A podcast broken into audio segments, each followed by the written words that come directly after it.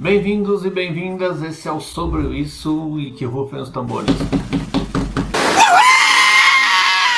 Nossa, tremeu tudo, quase cai. Enfim, esse é o Sobre Isso e esse é o Catadão de Quarta. E o que é o Catadão de Quarta? Sabe essas notícias que nos atravessam durante a semana e nos causam indignações, explicações, delírios? A gente vê um monte de gente falando sobre esse assunto. Então, elas também nos geram questões, dúvidas, perguntas que eu gostaria de compartilhar aqui com vocês, porque elas também me atravessam de certa forma, só que quando elas me atravessam, elas geram em mim algumas perguntas.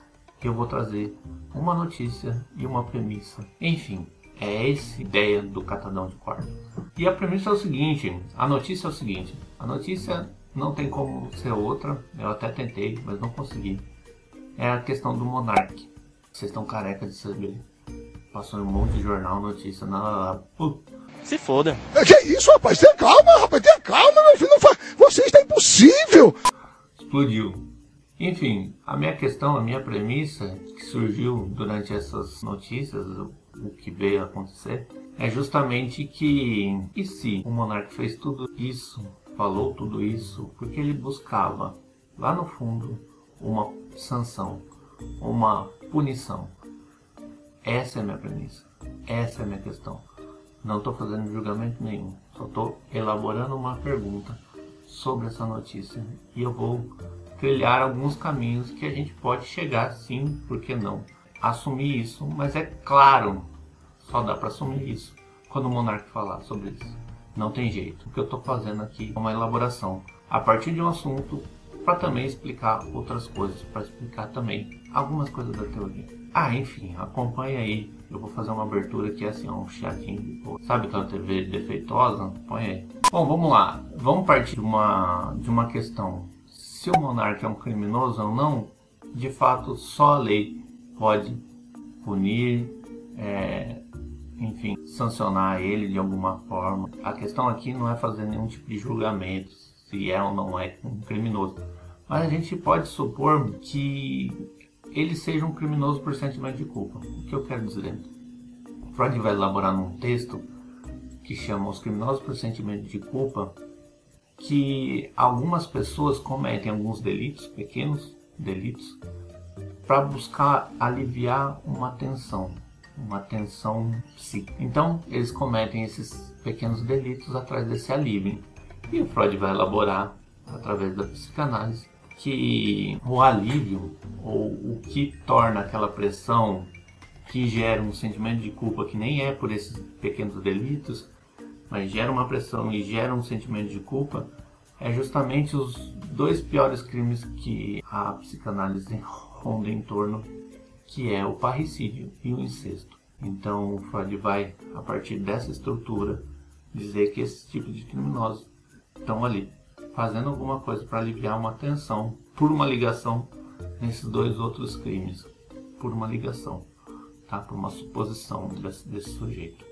E aí o Freud vai dizer que isso remonta ao infantil, né? justamente no texto Batem-se em uma criança, ele vai falar justamente sobre isso, desse detalhe em que a gente pode ver através do, do comportamento infantil de crianças que elas buscam essa punição como uma forma de alívio, como uma forma de é, aliviar a tensão ali por um pensamento, por um comportamento. Enfim, é, é a partir daí que surge essa elaboração. Então a gente pode supor que todas essas falas, essas coisas que o monarca vem ali é, falando no, no programa, no, no podcast, é ali uma busca de um, de um cometendo pequenos delitos ali, pequenos crimes, graves crimes na verdade, né? Ou falas meio bizarras, vai melhor dizendo, falas bizarras, atrás dessas punições,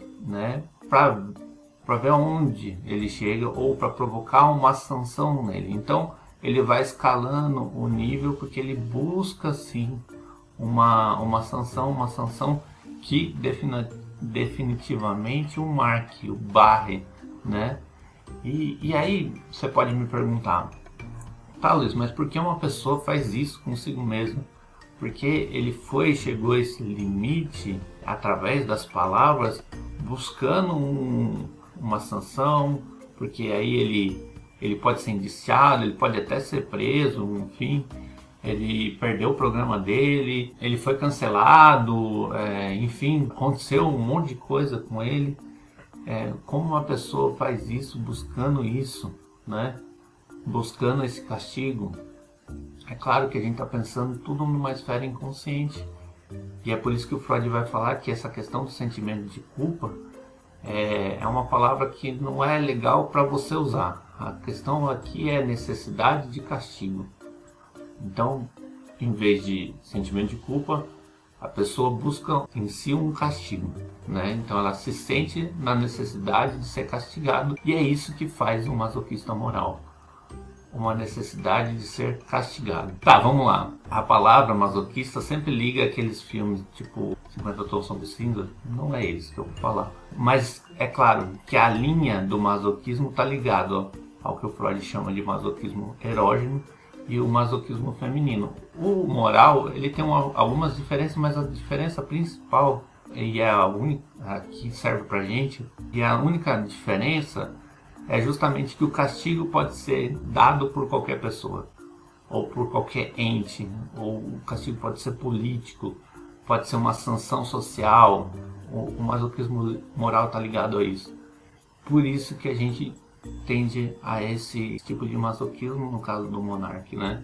Ele busca justamente essa sanção é, nesse nível. E aí surge uma pergunta, né? a gente pode perguntar o seguinte através desse encadeamento, perguntar assim, tá? Mas não seria então um sadismo? Porque ele infligiu dor no outro quando ele falou sobre racismo, quando ele falou sobre o nazismo, infligiu uma certa dor. Ele lembrou alguns atos criminosos que aconteceram no passado. Ele, ele trouxe a essas pessoas um sentimento que causa dor. Sim, de fato. Ele provocou esse sentimento nas outras pessoas, mas ele provocou isso buscando um retorno. Eu estou supondo que ele buscou isso buscando um retorno. Ou seja, infringe mas para que essa dor volte a ele, em forma de sanção, em forma de punição. Então, o masoquista moral, ele ele passa dos limites da própria existência, das próprias moralidades, do próprio pensamento do que ele do que ele acha responsável ou não, justamente porque ele busca esse castigo, busca esse retorno em forma de castigo. E, e é justamente o que a gente está vendo aqui, lembrando, assumindo que ele se sente realmente culpado, como ele disse. Enfim, toda essa suposição, toda essa premissa, ela tem que estar tá ligada ao que ele falou, que ele se sente realmente culpado. Senão, é outra coisa realmente. Mas a gente está assumindo a partir do que a gente leu, dos fatos que aconteceu, mais do que isso não dá para a gente passar. Lembrando, é só uma premissa. Só estou fazendo uma divagação. Tá, se a, se a gente partir que ele fez isso em busca de uma punição, em busca de um castigo, em busca de sancionado, de ser barrado, isso não tira, não no caso dele, nem para nenhum outro caso, para nenhum tipo de delito, na verdade, como Lacan fala, a responsabilidade. É, o Lacan tem um texto sobre os criminosos, ele vai falar justamente que ele está falando dos criminosos ligados à psicose. O Lacan está falando justamente dos criminosos ligados à psicose, que lá ele encontra também essa linha da culpa, do sentimento de culpa, ou a necessidade, melhor né, dizendo, da punição. Então há ali uma linha da responsabilidade, de, de responsabilizar esse sujeito pelo que ele fez, seja ele um neurótico, seja ele um psicótico. O Lacan está falando justamente dos psicóticos nesse caso, mas a gente sem dúvida pode trazer também a nível nosso aqui de neuróticos, de normais, né? A gente também pode trazer essa questão da responsabilidade também. Então, tudo isso que eu disse aqui, desse masoquismo moral, não tira de fato a responsabilidade pelo ato pelo que disse. E aí o Lacan tem uma frase que está nesse texto que o homem se faz reconhecer dentro dos seus semelhantes através da responsabilidade que ele assume. Então, é através da responsabilidade que eu sou reconhecido entre os meus. Por isso que a gente tem que assumir a ideia da punição. Nesse caso, em outros casos, enfim. Aí a lei vai decidir. Por quê? Porque o Lacan vai apontar que a punição é caminho para a retificação subjetiva. O que isso quer dizer? Que a punição leva a pessoa a pensar na sua responsabilidade, assumir a sua responsabilidade no ato. E, é, e aí, para a gente entender um pouquinho melhor, a gente só se torna responsável por alguns processos, similitude social, identificação é, com o outro, ou seja, quando a gente cria um certo laço com o outro, quando a gente cria alguma certa similitude com o outro, para a gente não cometer esse tipo de, de ato, né? De atravessamento mesmo, de atravessar o sujeito, de é, inferir dor no sujeito. Porque tendo um, uma proximidade, um, um laço que, no, que nos una de certa forma, é, essas diversas bolhas, é, esse tipo de coisa não acontece. Então é a partir disso, similitude, identificação, mas isso fica com um outro lado. Né? Mas a retificação subjetiva é capaz de fazer isso, né? de assumir responsabilidade, de que o sujeito assuma a responsabilidade pelos seus atos. A questão é o seguinte: é, o que me faz pensar justamente nessa premissa é que ele estava atrás de uma necessidade de castigo. É justamente porque ele tentou isso várias vezes. Ele assumiu esse risco várias vezes.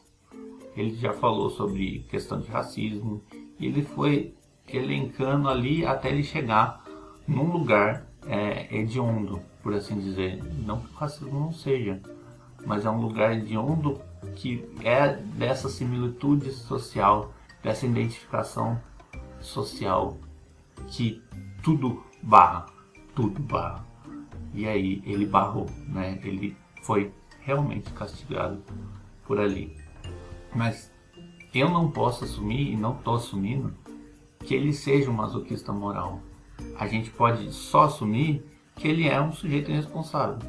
Pronto.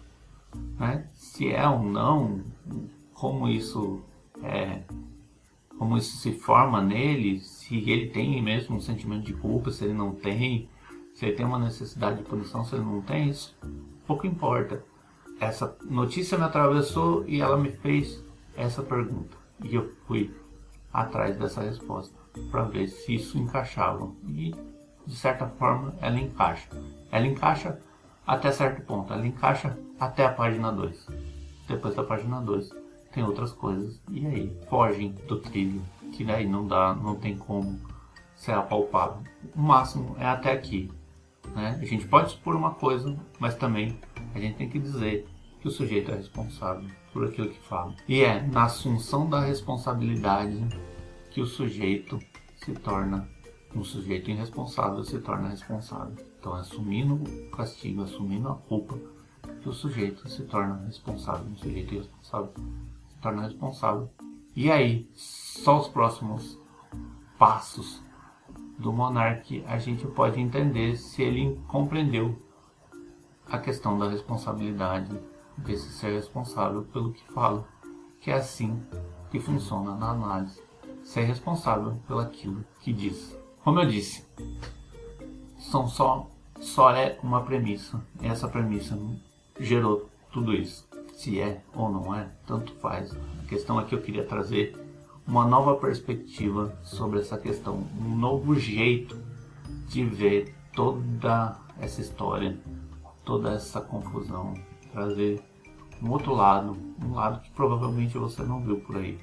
A gente se encontra toda quarta-feira aqui para falar mais sobre essas coisas, é, essas coisas que nos atravessam a partir dessas premissas que, que me causam essas notícias. Então a gente se vê no sobre isso, nesse meu delírio que eu quero compartilhar com vocês. Se você gostou, marca aí, que daí eu sei, é só curtir aí. Se você não é inscrito, se inscreva no canal, sei, essa parte é tediosa. Mas se inscreve no canal, é tão fácil. Um segundo você já fez. Olha, eu tô falando aqui, você já podia ter feito. E aí a gente se encontra toda quarta um pouquinho mais desses devaneios, dessas premissas, dessas suposições. E eu espero que você me acompanhe nessa. A gente se vê de novo. Falou! E não é masoquismo do tipo 50 tons de cinza, hein? Esse daí você deixa pra assistir, tá bom? Ou não, né? Sei lá.